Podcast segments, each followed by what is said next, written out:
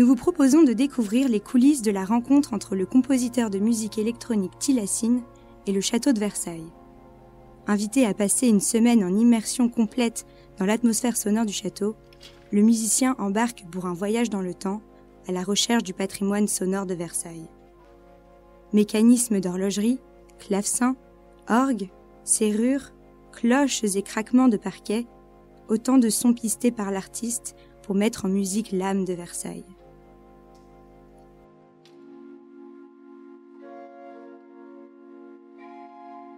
Le jour, le château de Versailles se découvre. Il se regarde, s'explore, il se vit. Les visiteurs du monde entier viennent admirer l'élégance et la beauté du faste de Versailles. Chaque instant est lumière, brillance et reflet. En fin de journée, la foule s'amenuise et le château se plonge peu à peu dans le silence. La nuit recouvre les murs, le château s'éteint et son âme résonne. Plongé dans l'obscurité, il s'écoute, il murmure. Les sonneries des horloges rythment la nuit du palais. Elles sont le métronome d'un orchestre silencieux, fait de courants d'air, de grincements de parquet et de tintements de lustre. C'est dans l'atmosphère d'un Versailles unique que le compositeur de musique électronique, William Rezet, alias Tilassine, entame son voyage. Au château de Versailles, c'est un autre voyage qui attend le compositeur. Un voyage dans le temps, à la recherche des vestiges sonores.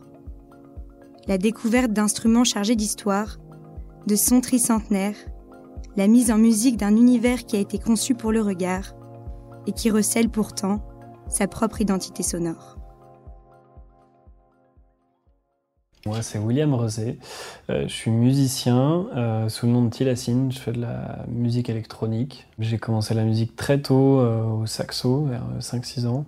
Puis j'ai joué dans des groupes pas mal, j'ai fait pas mal de scènes. Et puis après, je me suis plongé dans la musique électronique plus tardivement quand j'avais vraiment envie moi de composer en fait quoi. L'instrument euh, j'aimais bien mais euh, ce qui me excitait plus que tout c'était de créer un morceau, une pièce où je puisse y transmettre des émotions, plein de choses et raconter quelque chose dans en m'enfermant dans ma chambre pendant plusieurs jours. Quoi. Et puis euh, récemment, enfin récemment, ça fait déjà plusieurs années, je me suis euh, pris de passion pour, euh, pour, pour créer, mais, mais aussi en voyageant, en ayant quelque chose à raconter, c'est-à-dire en vivant quelque chose de, de, fort, en essayant de transmettre un peu tout ça dans une musique. Je me suis rendu compte que que quand je composais euh, chez moi, euh, enfermé, ça avait ses limites, que, que j'arrivais pas à être euh, si créatif que ça, qu'au bout d'un moment je tournais un peu en rond et que j'avais besoin de vivre des choses fortes pour avoir une émotion à transmettre dans, dans la musique que, je faisais. Quoi. Et le voyage me permettait ça, à la fois d'avoir quelque chose à raconter, donc d'avoir une émotion et tout, et en plus d'avoir, quand, quand, on travaille sur un album par exemple, d'avoir toute une, narration et en intégrant plein de sons, en découvrant aussi des nouvelles musiques, des nouvelles cultures et tout. Donc voilà, c'est une sorte de grosse stimulation pour moi. Et euh, depuis quelques années, je, je, fais beaucoup de projets comme ça où je voyage, où je, où je retranscris dans ma musique euh, des ambiances sonores, des rencontres, des choses comme ça. À l'époque, euh, je voyageais beaucoup en train entre les concerts en fait. Et, euh, bizarrement, c'était plus productif que quand j'étais enfermé euh, chez moi. Et donc, je me suis mis dans la tête que si je pouvais partir en train pendant longtemps, peut-être ça pourrait être pas mal d'un point de vue créativité. Et du coup, j'ai cherché le train le plus long du monde et je suis tombé sur le Transsibérien et je suis du coup parti faire un album dans le Transsibérien de Moscou jusqu'à Vladivostok avec tout mon matériel euh, et, j'ai fait plein de petits arrêts dans des, villages et tout pour enregistrer des voix et donc j'ai fait un album sur ce voyage-là j'ai adoré l'expérience. C'est euh, jamais été aussi créatif en si peu de temps. Euh, j'ai fait des rencontres musicales et humaines super fortes qui m'ont beaucoup marqué et que j'ai beaucoup utilisé dans, mes morceaux. Et du coup, quand je suis rentré de, ça, j'avais envie de, de, continuer ce concept et parce que ça validait un petit peu ma théorie comme quoi euh, si je voyage, si je vis des choses, euh, je vais, être créatif. Donc euh, j'ai continué là-dedans, mais en essayant de m'affranchir d'encore plus de, limites. Alors, les limites du train, c'était que je travaillais au casque, mon planning était un peu écrit parce que, parce que les billets de train étaient forcément pris à l'avance. Donc j'ai créé un vrai studio de musique dans une vieille caravane Airstream américaine que, que j'ai ramené des États-Unis. J'ai passé des mois à transformer ça en studio professionnel qui fonctionne à l'énergie solaire, enfin une sorte de grosse, gros cocon euh, de créativité que je pouvais emmener avec moi n'importe où. Et je suis parti euh, en Argentine pendant trois mois faire de la musique et, revenir avec un album. Et c'est aussi maintenant mon studio de composition que je peux trimballer un petit peu partout et avec lequel je compte continuer à explorer d'autres destinations comme ça.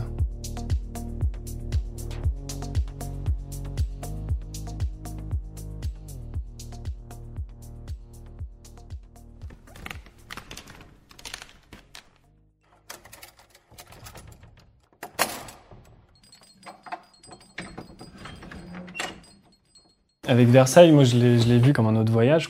Il y a un nouveau lieu qu'en plus je connaissais euh, très peu parce que j'y étais allé que quand j'étais euh, enfant. Euh, et, donc il fallait que je puisse me plonger là-dedans, m'inspirer à la fois forcément de, de, lieux, de son architecture, mais aussi de toute son histoire. Donc c'est une sorte de voyage aussi un petit peu dans le temps. Et en plus d'avoir la chance folle de pouvoir explorer les instruments qui s'y trouvent et de pouvoir vraiment être dans des conditions euh, assez proches, ou en tout cas au plus proche qu'on pouvait de, de ce que c'était faire de la musique dans Versailles euh, il y a pas mal de, siècles en arrière. Quoi.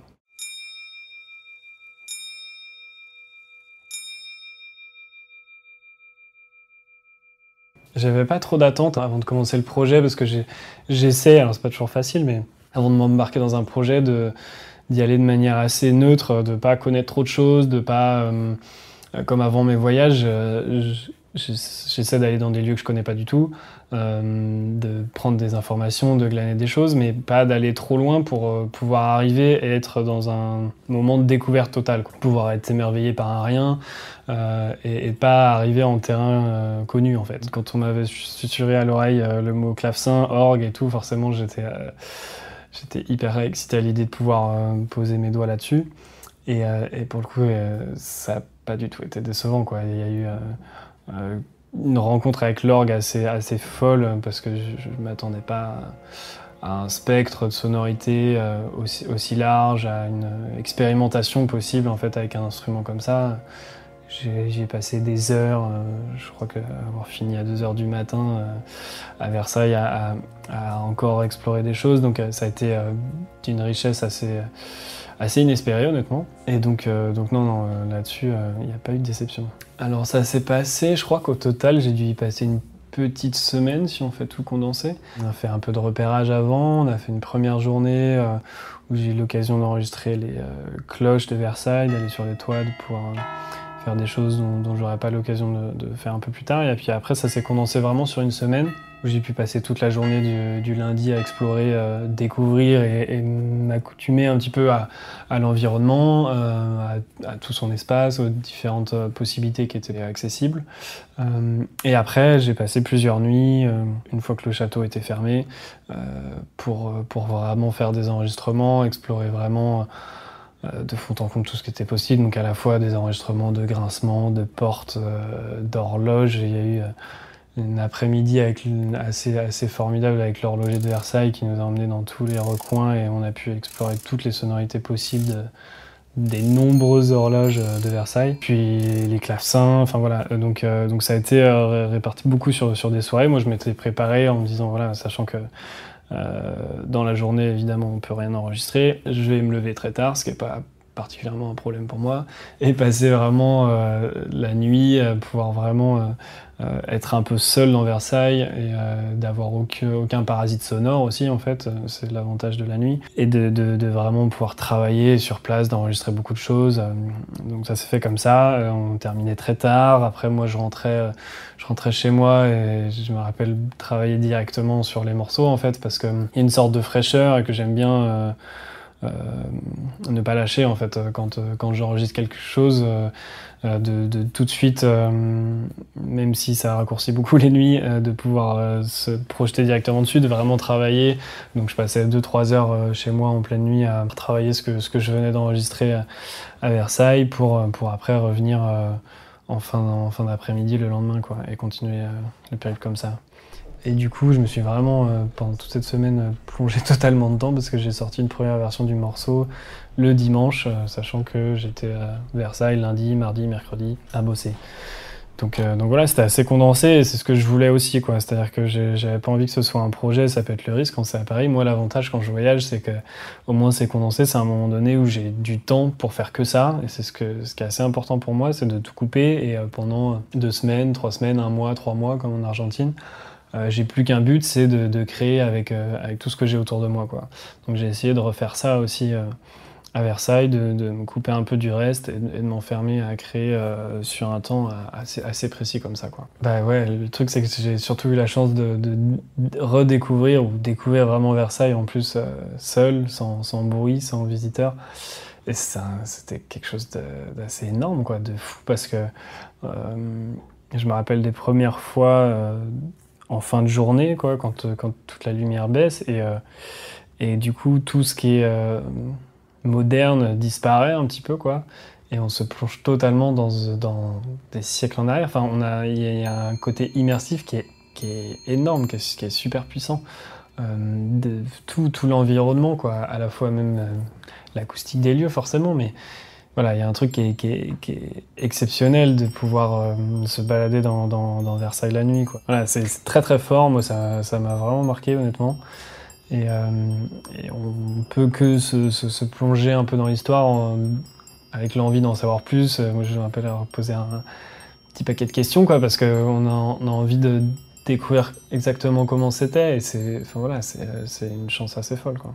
Tous les craquements, toutes les portes qui s'ouvrent, toutes les horloges qui sonnent à différentes heures soit perceptible euh, et, que je puisse vraiment ressentir tout ça. Quoi. Que du coup, moi, je calculais, je notais euh, à quelle heure chaque horloge de chaque pièce sonnait pour, euh, d'une part, pouvoir les enregistrer, pour aussi que ça me perturbe pas sur d'autres enregistrements. Donc, il fallait appréhender un petit peu en fait tout l'univers sonore du lieu. Effectivement, quand on en plus on découvre toutes les à côté, quoi, avec l'horloger, avec euh, bah, avec toutes les personnes que j'ai pu rencontrer sur ce projet, on découvre le fonctionnement un peu de Versailles. C'est ça qui était aussi intéressant pour moi, c'était de voir euh, euh, comment, tout fonctionne. Quand on découvre l'énorme mécanisme qui fait, sonner les cloches, ça permet de vraiment se plonger dans, le lieu.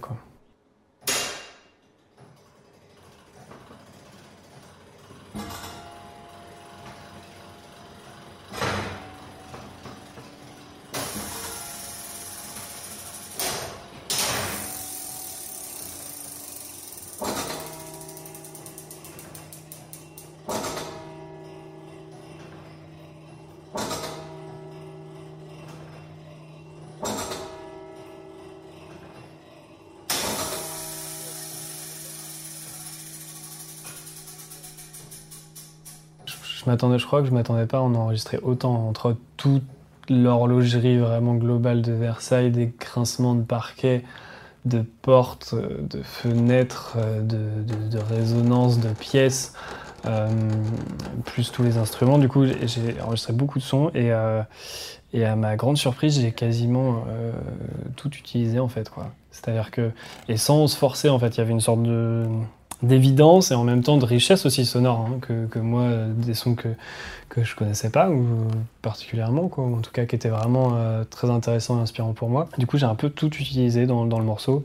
Euh, ce qui a construit un peu la base du morceau, ça a été l'orgue, qui a été vraiment le moment un peu déclencheur d'un point de vue de, composition musicale. Euh, très tardif dans la soirée, où à un moment donné, je me suis rendu compte que euh, les différents tirants qui nous permettent d'activer différents sons, euh, bah, en fait, on peut aussi les manipuler. Alors, je sais pas si c'est très, euh, très orthodoxe de faire ça, mais en tout cas, on peut aussi les manipuler euh, pendant, pendant qu'on joue directement, pendant qu'on joue des accords. Donc, j'ai commencé à, créer une mélodie comme ça, c'est-à-dire en posant mes doigts sur des accords et pendant que l'accord jouait, de déclencher certains sons à des moments qui m'intéressaient.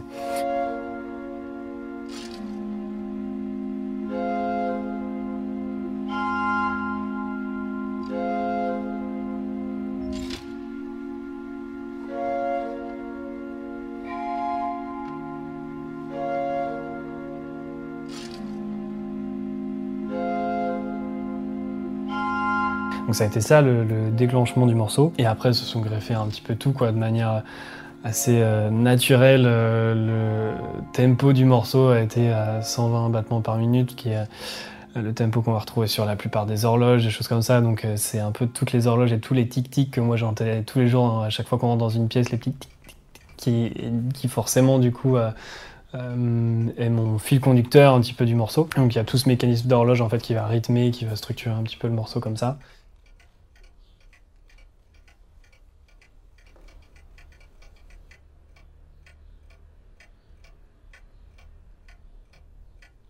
Et après, il y a eu plein de choses. Euh, il y a même euh, une, harpe totalement désaccordée qui m'a permis de, créer ma ligne de basse euh, du morceau que j'ai un peu renforcé avec des synthés pour lui donner un truc un peu puissant. Mais c'est vraiment elle, c'est vraiment sa sonorité qu'on entend.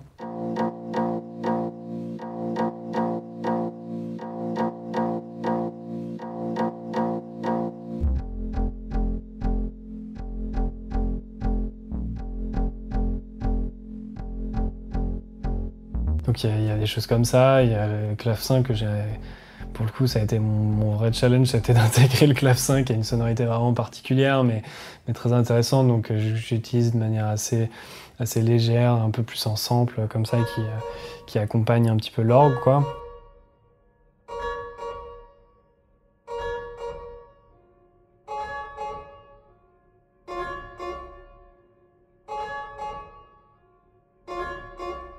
Et il y a eu en plus des. Euh, sur l'orgue, par exemple, il y a eu un, moment donné assez, fort où, euh, on a découvert que quand on jouait de l'orgue et qu'on éteignait en même temps, tout en continuant à jouer de l'orgue et qu'on éteignait le moteur de l'orgue, euh, il y avait un son qui, s'échappait progressivement, qui se perdait dans tous les tuyaux, qui était absolument magnifique, que j'ai pu incorporer aussi dans le morceau.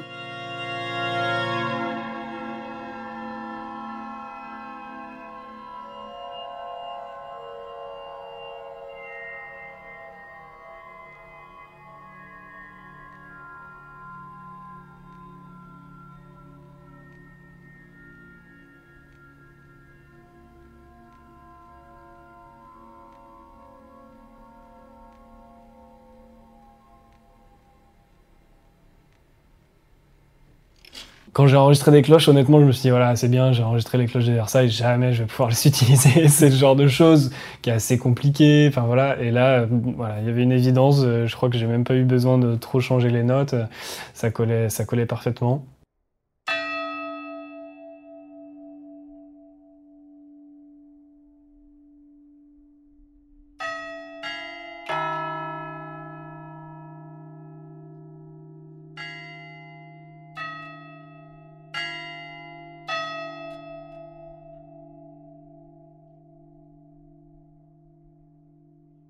Donc tous les éléments se sont retrouvés un petit peu comme ça, des lustres qui tremblent avec les vibrations, euh, euh, enfin voilà, énormément de choses quoi. Et du coup dans la construction du morceau, il y avait un moment donné qui était assez important pour moi, où du coup j'avais enregistré énormément de matière sur l'énorme mécanisme de, de l'horloge du château, celle qui active les cloches et tout. Il y avait une sorte de progression comme ça, rythmique qui était qui était assez folle. Euh, et, donc, du coup, il y a cette espèce de, de, pause et de montée qui s'est créée un peu au milieu du morceau avec euh, euh, une nappe d'orgue qui est très filtrée, qui part vraiment du bas et qui se déploie comme ça. Et tout le mécanisme de l'horloge qui se met en route petit à petit, qui monte comme ça et qui me permet de, faire toute, une montée qui est, qui est 100% versaillaise. il n'y a, que de la matière de Versailles, donc voilà, qui, se crée comme ça et qui me permet de, faire une sorte de, de, pause en même temps de relance dans le morceau. Quoi.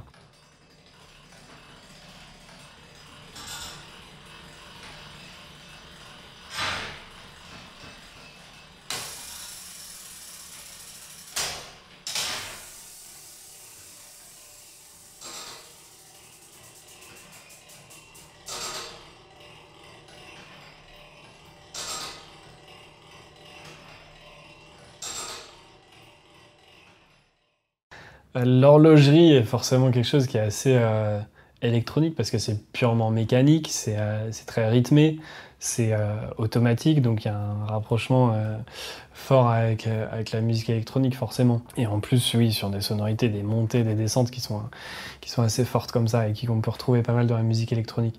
Après le reste, moi j'aime bien justement utiliser des, sons, des, instruments, euh, que parfois je maîtrise absolument pas, j'ai jamais joué de clavecin de ma vie, euh, ni d'orgue d'ailleurs, hein. et de les découvrir de manière assez euh, intuitive et de pouvoir vraiment les incorporer à ma musique comme je pourrais incorporer n'importe quel synthétiseur et autres. C'est ce que j'aime bien faire moi, même de la même façon quand je vais enregistrer des voix, des choses comme ça qui peuvent, être, qui peuvent venir de coins complètement perdus sur, sur Terre, mais j'aime bien les, les, travailler avec forcément ce qu'elles vont me raconter, ce qu'elles vont m'évoquer, ce que l'enregistrement va m'évoquer. Ce qui était fou avec l'orgue, c'est qu'il y avait vraiment euh, l'impression un peu de, de, de, fouiller dans une sorte de synthétiseur complètement fou et très organique aussi, quoi, très, très acoustique, très puissant, euh, avec une variété de sons euh, complètement dingue. Et, euh, et donc l'intérêt en plus, c'est que vu que j'y connais absolument rien, je cherche, quoi, je, fouille un petit peu plein de choses, et, ça permet de, chercher des sons des fois qui sont des entre-deux, de, choses absolument pas classiques. Et il y, a, vraiment une sonorité que j'ai trouvé en cherchant qui, peut être très très feutrée, en fait, très très douce, qui est pas du tout le son qu'on va avoir l'habitude d'entendre sur un orgue qui va jouer complètement à fond avec euh, tous les tirants ouverts, un truc très euh, cathédrale, mariage et tout. Euh, moi, je crois que je suis allé chercher quelque chose de beaucoup plus doux, feutré en fait, qui me plaisait énormément bien et qui ressemblait aussi beaucoup plus à l'ambiance de Versailles que j'avais, quelque chose quand même assez euh, doux, de, beaucoup de bois, quelque chose d'assez euh, chaleureux en fait, quoi, et pas quelque chose de purement euh, froid et, violent. Donc en fait, je suis allé chercher des, sons comme ça, voilà, très, très doux, très progressifs, et, et, ça m'a étonné qu'un orgue puisse sortir ça. D'ailleurs, je n'ai pas cherché volontairement, c'est que je suis tombé dessus par hasard. Et je disais, mais c'est magnifique, quoi. J'avais jamais entendu un orgue qui, faire ça. Et donc, c'est aussi ce qu'on peut retrouver, même d'ailleurs, quand, j'éteins le moteur et que euh, l'orgue se vide de son, souffle et qu'on on découvre une sorte de, finesse comme ça dans les différentes euh, variations euh, harmoniques et de tubes qui sortent qu'on n'a pas forcément l'habitude d'entendre. Donc voilà, j'ai toute une richesse comme ça, une finesse que j'estimais absolument pas dans, un orgue et que j'ai pu aller chercher. Puis il y a aussi le fait de, un moment donné, quand on fait de l'orgue, à 2h du mat au milieu de Versailles, moi j'ai pas envie de réveiller particulièrement les voisins. donc il y a quelque chose où on est plus dans un, contact euh, euh, assez doux, aller rechercher des choses qui nous plaisent vraiment plutôt que d'impressionner la galerie. Quoi. Après ça dépend, en vrai je peux m'adapter justement à ce tempo-là, ça peut être bien aussi.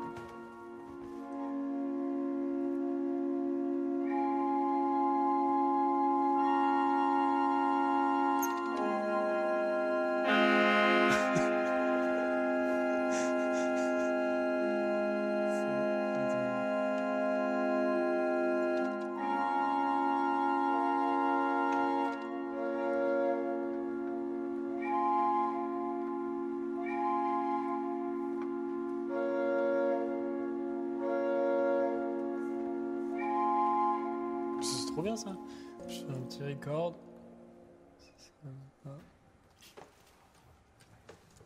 Au-delà de toutes les sonorités que je peux aller chercher, euh, je pouvais en plus créer vraiment toute une mélodie à partir de choses qui appartiennent à, Versailles. C'est-à-dire que, vraiment, je pense que sur le morceau, il doit y avoir 80-90% de la matière qui est vraiment issue de, de, Versailles. Donc là, il y avait vraiment les instruments qui étaient hyper important pour moi, qui me permettait vraiment de poser euh, l'ambiance, euh, l'ambiance harmonique, euh, mais que vraiment la base mélodique en plus vienne, vienne de Versailles. Ensuite, j'ai dû passer 2-3 jours à m'enfermer à travailler sur le morceau, c'est-à-dire à vraiment lui donner la structure, les, les, mélodies qu'il a aujourd'hui. ça s'est fait assez rapidement, et c'est bien quand ça se fait rapidement d'ailleurs, c'est là où c'est évident et qu'il n'y a pas besoin de se, tordre sur, sur, le morceau pendant des mois pour avoir une première version donc dans, dans, la semaine. Et, ensuite, il faut, faut, pas mal de temps pour avoir du recul sur le morceau. Euh, en général, quand on finit cette première étape, on a l'impression d'avoir fait le meilleur morceau de toute sa vie. Et puis après, il faut un peu de temps pour avoir du recul dessus, de, de, de voir euh, ce qui fonctionne pas, comment je peux l'améliorer. Donc il faut le laisser un petit peu reposer, euh, essayer de l'écouter le moins possible, ce qui n'est pas facile. Euh, le faire écouter aussi à quelques, à quelques autres personnes et pour avoir du recul dessus et pouvoir vraiment l'emmener à l'étape supérieure déjà rien qu'en termes de composition quoi. Et après, et après je vais en, studio travailler vraiment le, mixage qui a, un côté un petit peu plus technique, c'est de donner euh, le potentiel maximum que peut avoir un peu toute sonorité et surtout euh, donner un équilibre parfait entre tous ces sons. C'est-à-dire que tous euh, aient leur place, qui ne se marchent pas dessus. voilà, c'est un côté assez technique avec un rapport quand même assez artistique, mais c'est un équilibre global du morceau. Donc euh, mixage euh, en studio et, euh, et, ensuite il y a un master qui est un, un, rapport purement technique du morceau jusqu'à ce qu'il soit fini. Avec ce morceau s'accompagne une vidéo de toutes les images que qu'on a pu tourner pendant cette période-là. Pour moi, c'était important de pouvoir euh, raconter, montrer euh, quelle, est, quelle est cette cloche, c'est quoi cette horloge qui donne ce son-là. Euh, pour moi, les deux sont, vraiment liés, notamment quand on travaille sur une matière qui a une histoire euh, aussi forte comme ça, il fallait pouvoir la, euh, montrer et, documenter tout ça. Donc euh, c'est l'idée d'avoir une vidéo qui soit à la fois, un clip qui, retrace l'ambiance dans lequel j'ai pu composer tout ça, mais aussi un côté parfois un peu documentaire qui retrace exactement l'enregistrement de tel son, de tel grincement, de choses comme ça, donc qu'on puisse vraiment se perdre euh, à la fois d'un point de vue documentaire, mais aussi esthétique sur, euh, sur ce qu'a été cette expérience de composition. Des choses qui m'ont fait marrer, il y en a eu, il y en a eu beaucoup honnêtement. Je crois qu'on a, on a pas mal rigolé pendant euh, toute cette semaine. En fait, des fois, il y a plein de moments où, euh, j'ai pu attendre pendant 5 minutes devant une horloge euh, qui sonne et d'avoir juste un petit ding.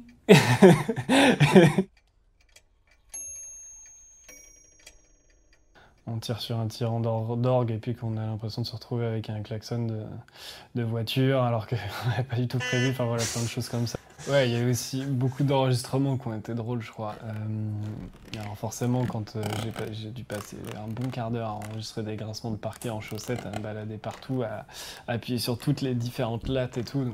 D'un point de vue extérieur, ça peut être un peu légèrement cocasse.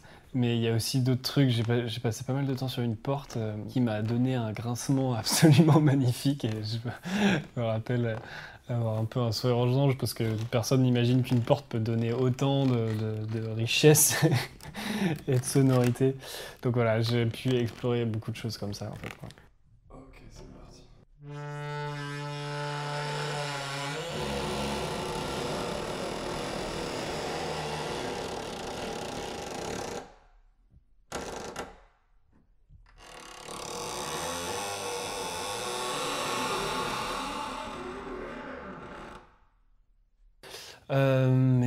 je crois, euh, en fait, le premier son que j'ai enregistré, il me semble que c'était du coup sur les toits de Versailles, enregistrer euh, les cloches de Versailles.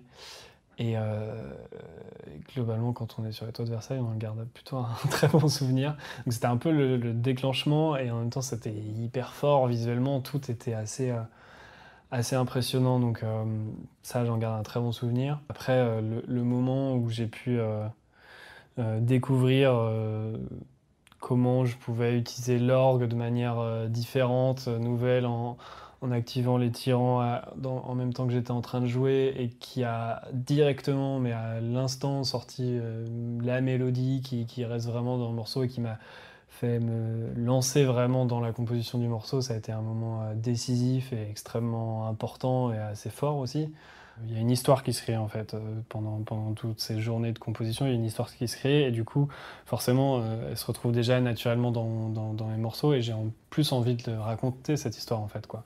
Qui est au-delà d'un d'un morceau, il y a une sorte de narration qui se crée, d'évolution, de, rencontres euh, sonores et autres. Du coup j'ai des gens qui ont vécu aussi ce voyage là et qui me euh, qui m'envoient des messages en disant que ça les a beaucoup touchés parce que ça leur permet de se, rappeler euh, beaucoup de choses. Ils, se sont totalement retrouvés dans cet univers, dans cette ambiance et tout. Et, euh, et j'espère que je peux faire ça aussi avec Versailles, que quelqu'un qui connaît le château, qui, qui vient de le visiter, qui vient de le découvrir, puisse se retrouver aussi totalement dans, cette musique et que ça puisse lui rappeler un peu le, moment qu'il a passé à l'intérieur. Non, c'était une chance folle. Euh, moi, j'ai passé une semaine euh, euh, géniale, honnêtement. C'était hyper fort. En plus, je m'attendais pas à être autant au calme et pouvoir autant profiter d'un environnement comme ça assez fou. et, j'en suis totalement nostalgique aujourd'hui en, y repensant. Donc, donc ouais, non, ça a été très très agréable.